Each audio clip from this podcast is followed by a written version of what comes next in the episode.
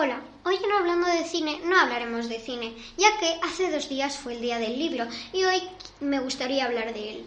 Bueno, el día del libro, para quien no lo sepa, es un día en el que se celebra la muerte, bueno, eh, la muerte de dos, dos escritores que marcaron la literatura mundial. Bueno, voy a decir cómo va a estar repartido este, este episodio de podcast. También sé que en el episodio 2, en el de Hablando de Disney, dije que en el episodio 3 hablaría de, Estudio Ghibli, pero eh, he preferido hablar del día del libro ya que pues más, ¿cómo os diría yo?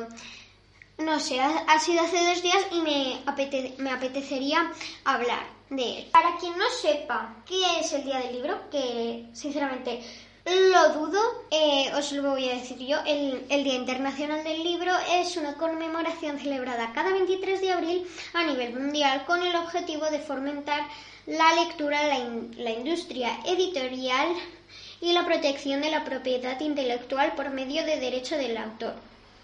Desde 1988 es una celebración internacional promovida por la UNESCO el 15 de junio de 1989. Se inició en varios países y en 2010 la celebración ya había alcanzado más de 100. El nombre oficial del Día del Libro es Día Mundial del Libro y del Derecho del Autor y otros nombres es como básicamente lo dice la mayoría de gente que es el Día del Libro, el Día de la Celebración y es el 23 de abril y se lleva celebrando desde 2010. Bueno, se trata de un día simbólico para la literatura mundial, ya que en ese día, en 1616, fallecieron Cervantes, Shakespeare e Inca Garciloso de la Vega. No exactamente. La fecha también coincide con el nacimiento o la muerte de otros prominentes como Maurice Druon, Calder Collections, Vladimir Nabokov, Josep Pla, Manuel Mejía Vallejo y William Worcester. El Día Internacional del Libro se creó en honor a estos autores fallecidos. Fue natural que la Conferencia General de la UNESCO, celebrada en París en 1995, decidiera rendir un, homenaje perdón, universal a los libros y autores de esta fecha, alentando a todos y en particular a los jóvenes a descubrir el placer de la lectura y a valorar las irreemplazables contribuciones de aquellos quienes han impulsado el progreso social y cultural de la humanidad. Respecto a este tema, la UNESCO creó el Día Mundial del Libro y del Derecho del Autor, así como el Premio UNESCO de la Literatura Infantil y Juvenil Pro de la Tolerancia. Bueno, ahora hablaré de porque, mm, bueno, perdón, ahora hablaré de estos tres autores por los que se celebra el Día del Libro ese día, que son Miguel de Cervantes, William Shakespeare y Garcilaso de la Vega, como ya he dicho antes, y voy a comenzar hablando de Miguel de Cervantes. Bueno, Miguel de Cervantes Saavedra, perdón, eh, nació en Alcalá de Henares el 29 de septiembre de 1547 en Madrid. El 22 de abril de 1616 murió. Fue un novelista, poeta, dramaturgo y soldado español. Su nombre de nacimiento es Miguel de Cervantes, su nombre en español es Miguel de Cervantes y Saavedra y su apodo es el Manco de Lepanto. Eh, nació, el, como ya he dicho antes, el 29 de septiembre de 1547 en Alcalá de Henares, Madrid, España, y murió el 22 de abril de 1616 con 68 años en también Madrid, España. La causa de la muerte fue diabetes mellitus y su sepultura está en el convento de las Trinitarias Descalzas. Su nacionalidad, como ya he dicho antes, es española, la lengua materna es castellano y bueno. Sus padres fueron Rodrigo de Cervantes y Leonor de Cortinas. Se casó con Catalina de Salazar y tuvo un hijo que es Isabel de Saavedra. Eh, su ocupación era novelista, soldado, contable, poeta y dramaturgo y sus años activos fueron durante el siglo de oro. Eh, la lengua de producción literaria era la castellana y los géneros eran novela, poesía y teatro. Eh, las obras así como que más éxito tuvieron fueron Don Quijote de la Mancha, que a, día de hoy es la novela más importante de la literatura en castellano, La Galetea y novelas ejemplares. Os recomiendo que vayáis a Wikipedia y miréis su firma porque de verdad es preciosa. Y bueno, está considerado la máxima figura de la literatura española y es universalmente conocido por haber escrito el ingenioso hidalgo Don Quijote de la Mancha, conocida habitualmente como El Quijote, que muchos críticos han descrito como la primera novela moderna y una de las mejores obras de la literatura universal, además de ser el libro más editado y traducido de la historia, solo superado por la Biblia. Se le ha dado el sobrenombre de Príncipe de los Ingeniosos. Eh, bien, ahora hablaré de mm, William Shakespeare. Bueno, William Shakespeare eh, nació en Stratford upon Avon, Warwickshire, Reino de Inglaterra, y bueno, nació el 23 de abril de 1564, bueno, y murió él también el 23 de abril, y, o sea que murió eh, básicamente un día de su cumpleaños, lo cual, eh, bueno, fue un dramaturgo, poeta y actor inglés conocido en ocasiones como el Bardo de Avon o simplemente el Bardo. Shakespeare es considerado el escritor más importante en la lengua inglesa y uno de los más célebres de la literatura universal. Eh, su apodo, para quien no lo sepa, es Bard of Avon y bueno, su nacimiento fue el 23 de abril de 1564 y su fallecimiento fue el 23 de abril de 1616 con 52 años.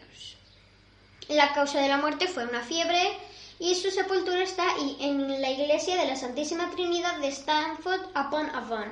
Su residencia, obviamente, porque si está muerto, pues es Stratford upon Avon. Eh, la nacionalidad es inglesa y su lengua materna es inglés. En cuanto a familia, sus padres fueron John Shakespeare y Mary Arden y se casó con Anne Hathaway, que bueno, duraron pues desde que se casaron, es decir, 1582 hasta que Shakespeare murió, que fue en 1616. Tuvo tres hijos, que fueron Susana Hall, Hammett Shakespeare y Judith Kinney. Y bueno, eh, dramaturgo, poeta y actor. Eh, los años activos fueron isabelino y jacobino. Y bueno, los géneros que él hacía eran tragedias, comedias, obras históricas, fantasías, apócrifas, juicios y críticos. Y bueno, según la, enciclopedia británica, Shakespeare es generalmente reconocido como el más grande de los escritores de todos los tiempos, figura única en la historia de la literatura. La fama de otros poetas, tales como Homero y Dante Alighieri, o de novelistas tales como León Tolstoy o Charles Dickens ha trascendido las barreras nacionales, pero ninguno de ellos ha llegado a alcanzar la reputación de Shakespeare, cuyas obras hoy se leen y representan con mayor frecuencia y en más países que nunca. La profecía de uno de sus grandes contemporáneos, Ben Jonson, se ha cumplido por tanto. Shakespeare no pertenece a una sola época, sino a a la eternidad. El crítico estadounidense Harold Bloom sitúa a Shakespeare junto a Dante Alighieri en la cúspide de su canon occidental. Ningún otro escritor ha tenido nunca tantos recursos lingüísticos como Shakespeare, tan profusos en trabajos de amor perdido que tenemos la impresión de que una vez por todas se han alcanzado muchos de los límites del lenguaje. Sin embargo, la mayor originalidad de Shakespeare reside en la representación de, personajes bottom, que es un melancólico triunfo, y Shylock, un problema permanentemente equivocado para todos nosotros. Pero Sir Johnson Falstaff es tan original y tan arrollador que con él Shakespeare da un giro de 180 grados a lo que es crear a un hombre de por, por medio de palabras. Jorge Luis Borges escribió sobre él. Shakespeare es menos inglés de los poetas de Inglaterra, comparado con Robert Frost de New England, con William Wordsworth, con Samuel Johnson, con Chaucer. Y con los desconocidos que escribieron o cantaron las elegías, es casi un extranjero. Inglaterra es la patria del understatement de la resistencia bien educada. La hipérbole, el exceso y el esplendor son típicos de Shakespeare. Shakespeare fue fue poeta y dramaturgo venerado ya en su tiempo, pero su reputación no alcanzó las altísimas cotas actuales hasta el siglo em, hasta el siglo XIX. Los románticos particularmente aclamaron su genio y los victorianos adoraban a Shakespeare con una devoción que George Bernard Shaw denominó bardolatría. En el siglo XX sus obras fueron adaptadas y redescubiertas en multitud de ocasiones por todo tipo de movimientos artísticos, intelectuales y de arte dramático. Las comedias y tragedias de Shakespeareanas han sido traducidas a las principales lenguas y constantemente son objeto de estudio y se representan en diversos contextos culturales y políticos de todo el mundo. Por otra parte, muchas de las citas y aforismos que, salpican sus obras han pasado a formar parte del uso cotidiano tanto en inglés como en otros idiomas. Y en lo personal, con el paso del tiempo, se ha especulado mucho sobre su vida, cuestionado su, su... Y bueno, ahora hablaré de mm, Garcilaso de la Vega y luego pasaré a decir datos curiosos de el día del libro. Bueno, Garcilaso de la Vega nació en Toledo entre 1948, quizá algunos años antes a partir de 1491 y 503 y murió en Niza, Ducado de Saboya, el 14 de octubre de 1536, más conocido como Garcilaso de la Vega, fue un poeta y militar español del siglo de oro. Eh, su nombre de nacimiento fue García Lasso La Vega. Eh, su nacimiento fue en 1501 o 1498, eso todavía no se sabe muy bien, y nació en Toledo, España. El fallecimiento fue el 14 de octubre de 1536 en Niza, Francia. La causa de la muerte fue el SIDA. La nacionalidad es española y en cuanto a familia, su padre fue. Bueno, su pareja fue Isabel de Zúñiga y sus hijos fueron Lorenzo Suárez de Figueroa, es decir, que solo tuvo un hijo. Eh, la información profesional fue Poeta, soldado, escritor y diplomático, y el género que a él le gusta hacer era la poesía. Bueno, ahora voy a pasar a decir datos curiosos de el día del libro. Eh, no voy a decir preguntas porque no se me han ocurrido ninguna, con lo cual, bueno. Y no voy a decir. Mm, no voy a hacer preguntas del día del libro el día del libro ya que había sido muy reciente mi, recientemente. Ahora voy a pasar a decir eh, nueve curiosidades del día del libro. Em, eh, han sido muy pocas porque son las que he encontrado, así que ahí van. Em, el primer dato, el dato número uno, al principio se escribía en piedra y arcilla. No están muy relacionadas con el día del libro, pero tienen algo que ver con el, con el libro, ¿no? Y bueno, el dato número uno es que al principio se escribía en piedra y arcilla. Se, eh, ¿Por qué? Es que se estima que el sugerimiento y desarrollo de la escritura se dio entre los 7.000 y 4.000 el primer soporte utilizado para grabar esas tempranas formas de escritura podrían ser piedras, tablas de madera, huesos, etc.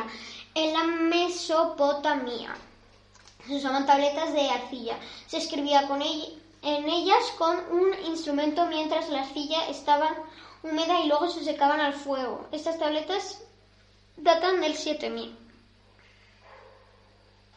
El rollo de papiro, el primer antepasado del libro, ese es el dato número dos, es el procesamiento de la planta de papiro en el antiguo Egipto dio lugar a los rollos de papiro que fueron utilizados para la escritura. Los rollos podían superar los 10 metros y en ellos los escribas utilizaban a la escritura hierática para plasmar históricas.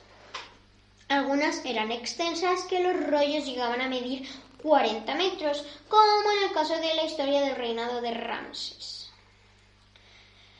Dato número 3. El papel fue inventado en China eh, alrededor de, del siglo I bueno, del siglo I, perdón, se inventó el papel en China tras siglos de usar hueso, madera o hasta seda como soportes para la escritura. Se imprimía sobre el papel mediante la técnica de xilografía, tallando una matriz de madera que se rellenaba con tinta y se prensaba el papel. Dato número 4. La producción de libros comenzó en la antigua Roma. influenciados por la proliferación del libro en Grecia, los romanos comenzaron con la producción y edición de libros en el siglo I de nuestra era.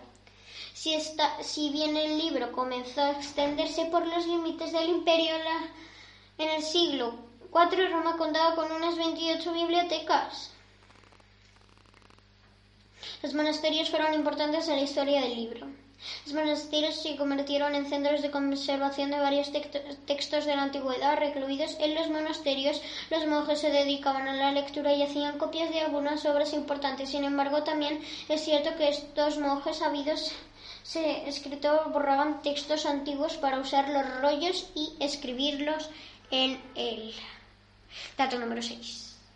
La invención de la imprenta es la piedra angular de la historia del libro. Dato número 7. Los libros anteriores a 1501 se llamaban incunables.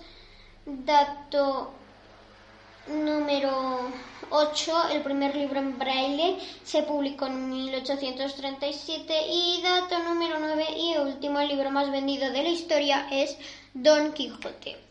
Bueno, esto ha sido el episodio de podcast de hoy. Espero que os haya gustado.